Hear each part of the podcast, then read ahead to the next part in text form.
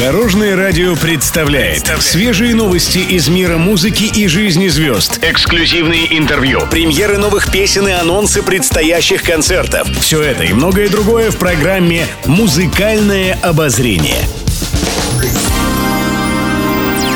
Добрый день! В студии Екатерина Крылова, и это программа «Музыкальное обозрение» на Дорожном радио.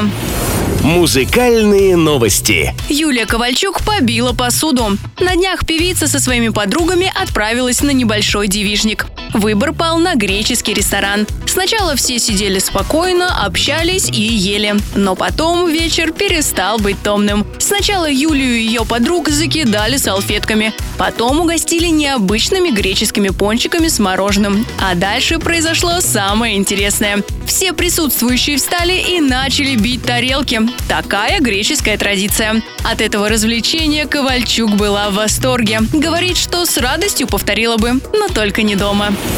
Пишет пресса. Лариса Долина покоряет Волгоград. У певицы есть своя музыкальная академия. В преддверии Нового года она заключила соглашение о сотрудничестве в сфере культуры и искусства с администрацией Волгограда. Благодаря этому дети и подростки бесплатно могут пройти подготовку у профессиональных музыкантов. Сообщается, что именно Волгоградская консерватория имени Серебрякова организует прием заявок с фонограммами или видеозаписями выступлений молодых певцов.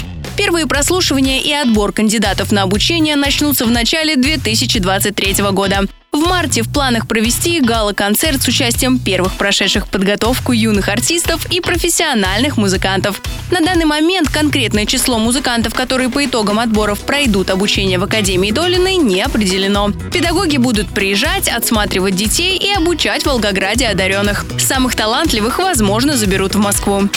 Еще больше интересных музыкальных новостей уже завтра в это же время на Дорожном радио. С вами была Екатерина Крылова, Дорожное радио «Вместе в пути».